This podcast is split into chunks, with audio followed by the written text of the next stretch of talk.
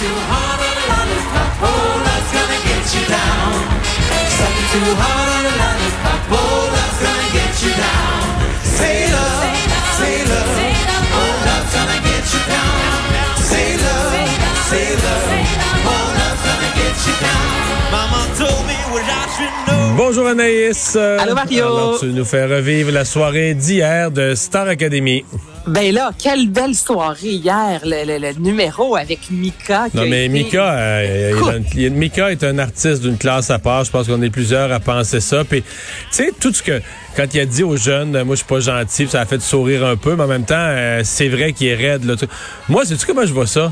Je vois ça comme ce gars-là, là, il a un gigantesque respect du public. En d'autres termes, il leur dit, c'est pas parce que vous êtes des académiciens. Tu comprends? La TV va être là, le monde va être, il va y en avoir un million et demi qui vont s'installer devant leur télé pour vous autres. Il n'y a pas de demi-mesure. a- Moi, c'est, moi, c'est comme ça que je reçois Mika, que j'aimais déjà beaucoup, là, mais qui a regagné une coche dans mon esprit de dire, lui, c'est ça le showbiz, c'est la pédale au fond tout le temps. Les gens se déplacent, les gens prennent la peine de, que ce soit pour d'acheter un billet, de, s'in- de s'installer à la télé. Il y a 46 postes. Ils ont choisi le nôtre. Ben, tu sais, voici On ce va leur en mettre plein la vue. Voilà. Ah, moi, j'ai adoré. Vraiment. Écoute, hier, là, ça a duré 18 minutes. Mario, ça a passé comme deux secondes. Il les, a, amen- Et- il les a amenés loin, les jeunes. Il les a, tu sais, je veux dire, avec son énergie, il les a amenés loin, là.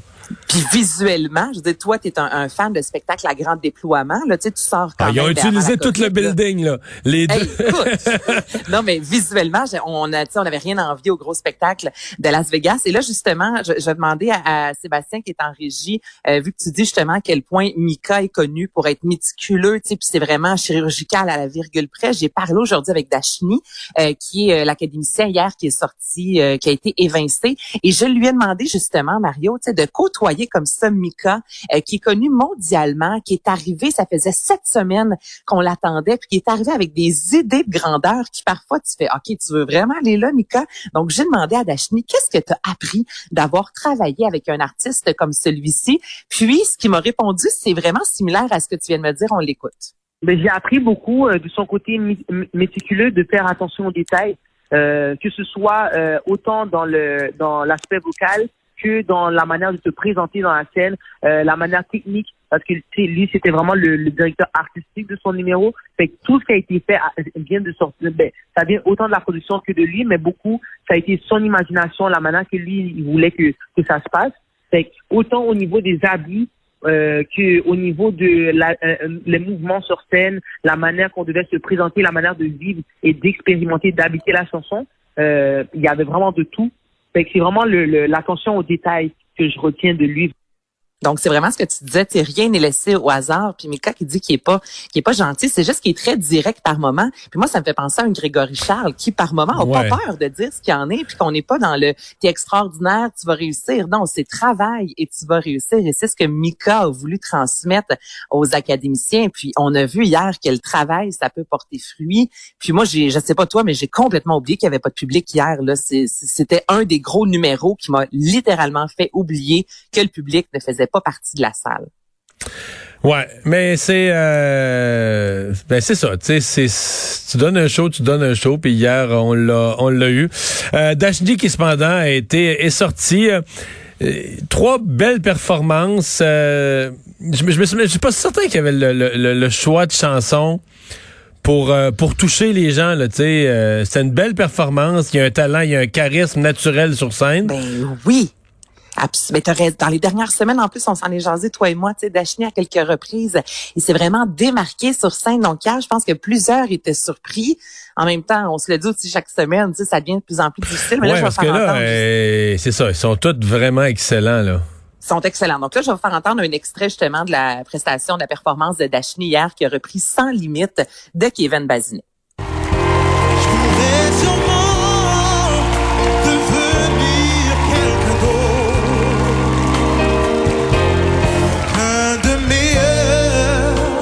Meilleurs, ce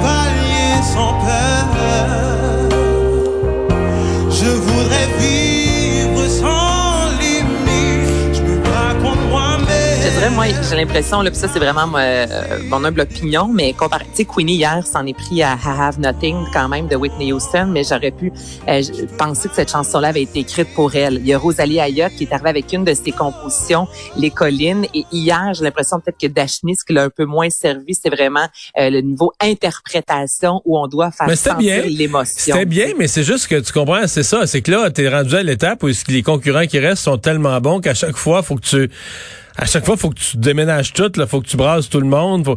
Alors qu'hier, c'était comme quand il a fini cette prestation-là. Puis moi, c'est drôle parce que je pensais à plusieurs des prestations que lui-même il a faites avec, par exemple, avec d'autres artistes où ça déménageait bien plus. Hier, il a fini ça, puis tu disais, ben c'est bien, c'est bien fait, c'est bien. Tu sais, mais ça m'a pas, ça m'a pas transporté là. Non, non, c'est ça. Il manquait le côté. Tu m'as scié deux jambes, tu m'as pitché à terre, puis euh, wow, c'est incroyable. Mais je lui ai demandé aujourd'hui, euh, la question simple mais tellement importante, comment ça va après la soirée d'hier? On l'écoute.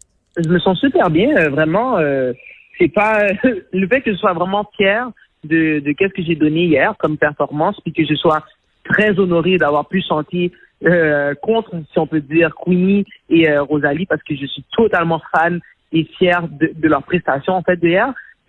Vraiment, honnêtement, je me sens vraiment bien, comme je me sens en paix. Et ce qui est particulier, là, Mario, je pose euh, souvent la question euh, quels sont vos projets dans les euh, prochaines euh, prochains jours, prochaines semaines?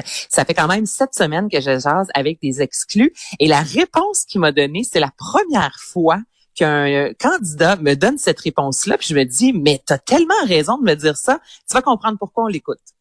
Si l'été nous permet à cause de bon, on fait beaucoup pour la Covid, mais si la Covid nous permet, je voudrais pouvoir sentir le pouls de la foule euh, en délire pendant qu'on chante, pendant que je chante aussi surtout, fait que je veux pouvoir faire des shows à vous, Mario. Tu sais, il me disait ça. ben non, c'est ça, je suis partie à rire. J'ai fait, ben Dashni, t'as tellement raison. J'ai là, tu sais, vous, les, les, dimanches, mis à part, vous avez quelques membres de votre famille si vous êtes en danger, mais il y a pas, tu sais, cette folie-là de Star Academy comme on l'a connu dans les années antérieures avec les gros cartons, puis les gens qui courent après l'autobus, tu sais, eux ne l'ont pas vécu en raison de la COVID. Donc là, qui me disent, moi, j'ai juste envie d'être sur scène puis de sentir, excuse-moi l'expression, mais le vibe du, la foule, du public, je me disais, ben, c'est tellement compréhensible que tu as envie de vivre ça. Puis c'est vrai que les, académiciens l'ont pas encore vécu un peu cette folie-là, Star Academy, tu. Ben voilà, donc euh, reprend ça la semaine euh, prochaine. Euh, on a commencé cette semaine à dévoiler des nommés pour le Galartis. Oui, en fait, ça devait commencer demain. C'est ce que Gino Chouinard pensait, c'est ce qu'on avait annoncé que dès mardi à Salut Bonjour, on commençait à dévoiler euh, les nommés. Toutefois, je vais te faire entendre ce qui s'est passé ce matin. Gino Chouinard recevait Charles Lafortune pour parler justement de l'animation du Galartis. Et là, soudainement, Sabrina Cournoyer est apparue dans le décor. On écoute.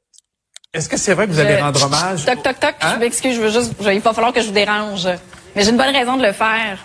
Euh, je vous annonce, Charles, Gino, que vous êtes en nomination pour personnalité masculine de l'année au Galactus. Oh, bravo, Gino!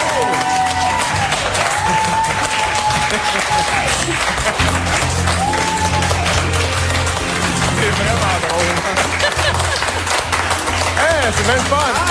Mais c'est pas ça le but de la discussion, là. Ben oui, Gino, qu'est-ce que ça te fait d'être euh, nommé comme personnalité masculine cette année? Hey, hey, d'abord, merci Sabrina. On devait pas commencer ça demain?